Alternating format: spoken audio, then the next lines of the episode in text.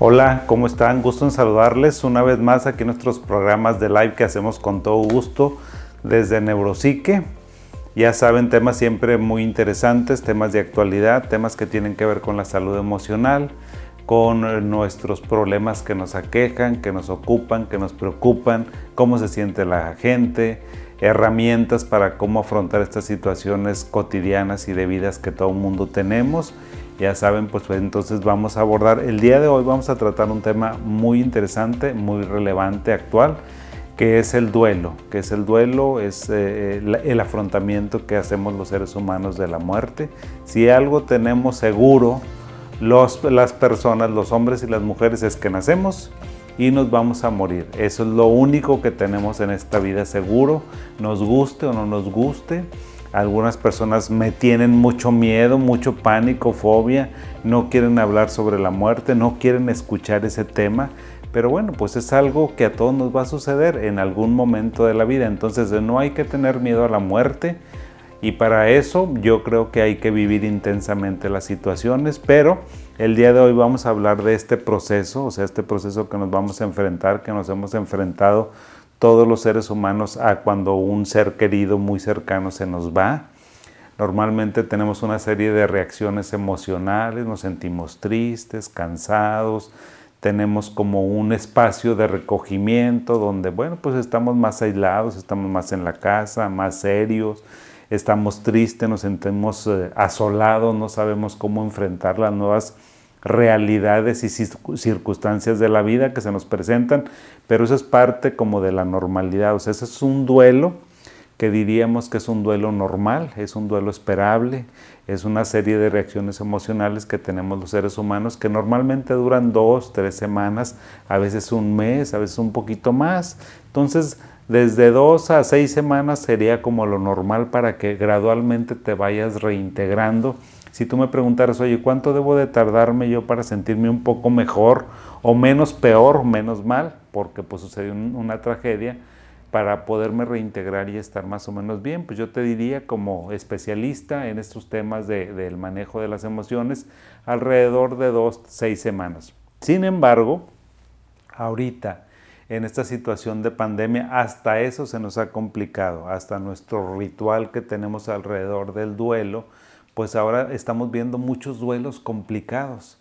¿Qué es eso de un duelo complicado? Pues esta situación cuando, se cuando fallece un familiar, un hermano, un tío, papá, mamá, primos, alguien muy cercano, un amigo o una amiga muy cercana a ti, pues bueno, que es de manera inesperable, eh, inesperada. Ahorita en la pandemia estamos teniendo muchos duelos complicados ¿Eso qué quiere decir? Que me siento terriblemente mal, abrumado, preocupado por mucho más tiempo. No es, eh, no es este tiempo que yo les decía de un duelo normal, no, es un duelo que puede durar a lo mejor dos meses, tres meses, cuatro meses, a veces es un duelo que no superamos. ¿Y por qué sucede eso? ¿Por qué ahora en la pandemia estamos teniendo duelos complicados? Pues por lo terrible que es, o sea, creo que todo el mundo tiene historias muy feas, muy terroríficas. O sea, de hecho este tema se me ocurrió porque una paciente vino aquí conmigo y me dice, oye, no sé qué sentir, no sé cómo vivirlo, no sé si estoy triste, no sé si estoy enojada, no sé si debo de sentirme contenta, aliviada porque ya no está sufriendo este mi familiar, no sé qué sentir, no sé cómo procesarlo. ¿Por qué? Porque alrededor del duelo hay como un ritual, o sea, cuando una persona fallece, más o menos las personas, los familiares cercanos se dan una idea, porque es un proceso, o sea, una persona está enferma, va al hospital, se pone grave, lo estás acompañando o la estás acompañando, ¿verdad? Y bueno, pues hasta que llega un desenlace fatal, fallece la persona, luego después de eso, pues que haz todos los trámites con la funeraria, llévalo a una funeraria para que te despidas tú y que vayan los, los, los, todos los familiares cercanos y los no tan cercanos y a lo mejor los amigos y te van acompañando en este proceso. Todo eso, bye, desapareció de la noche a la mañana. Si se enferma alguien grave de COVID, ¿qué pasa? Pues no puedes estar con él o con ella. De hecho, no te van a dejar que entres a las áreas de COVID. ¿Por qué? Pues por precaución tuya, desafortunadamente, para que no te vayas a infectar.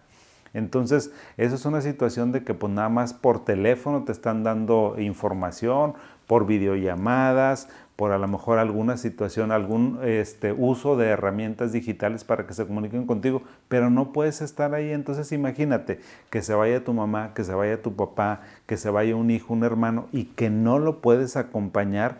Entonces nuestra mente cuando sucede eso entra en una crisis ¿Por qué? Porque no sabes cómo procesar esa información, no sabes qué sentir, no sabes si sentir coraje, odio, rencor, miedo, frustración, mucha tristeza, mucha culpa también por no haber acompañado a mamá, a papá, a alguien que está pasando por una situación. Entonces, toda esta serie de alteraciones que nos trajo el COVID, que nos trajo ahora, o sea, el duelo que también nos lo alteró este bicho que tenemos ahorita, nos lo alteró de una manera espantosa porque todo lo que te decía que hacíamos, todos los rituales ya no, ya no están.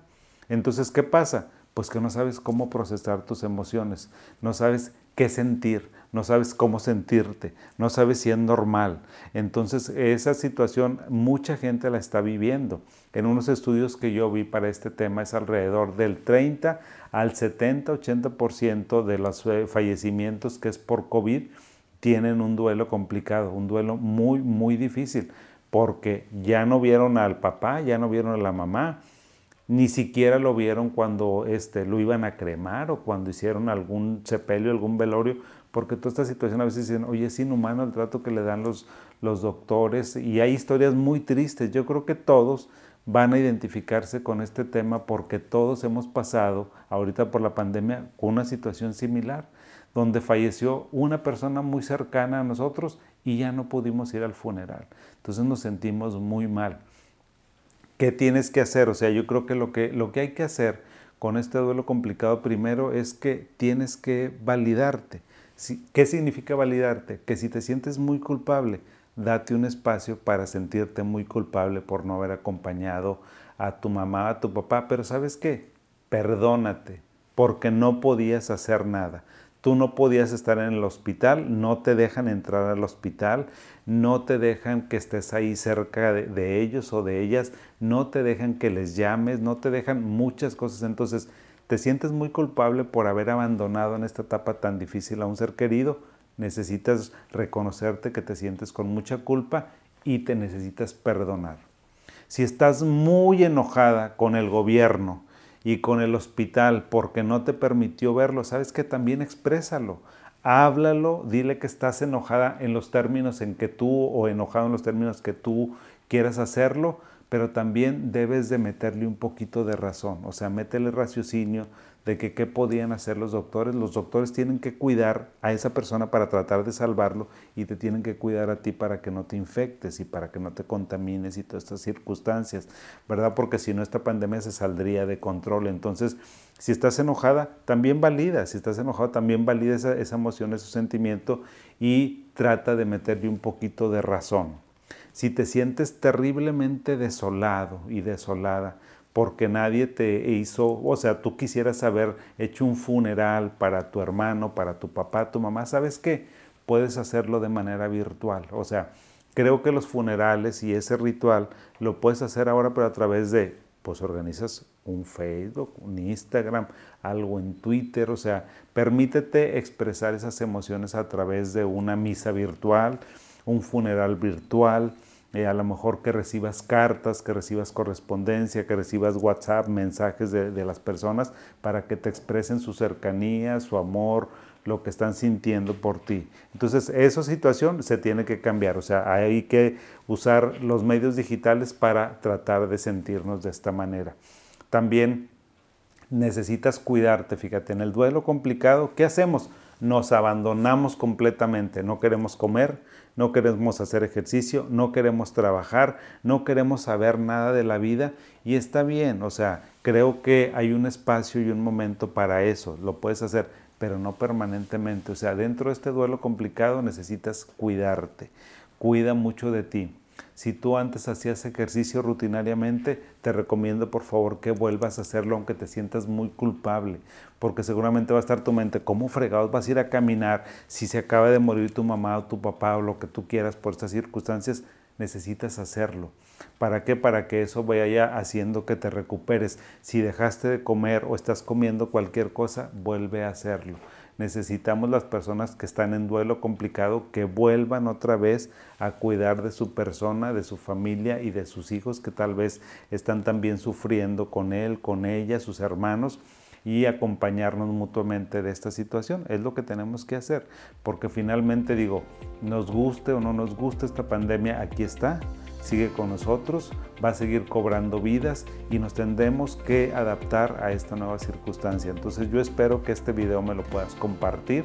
Ahí están todas nuestras redes sociales para que por favor lo compartas porque es información muy importante para todas las personas que este, han pasado por esta desgracia, por esta situación nos va a ayudar, nos va a ayudar porque a lo mejor nos va a servir como de catarsis, de decir, ah, mira, eso que yo estoy sintiendo sí existe y sí tiene nombre y sí se vale que yo me sienta así. Entonces yo esperaría que esto te sirva por aquí y nos estaremos viendo en nuestra siguiente intervención. Te mando un caluroso abrazo y que la sigas pasando bien si es que no la estás pasando bien. Saludos y hasta luego.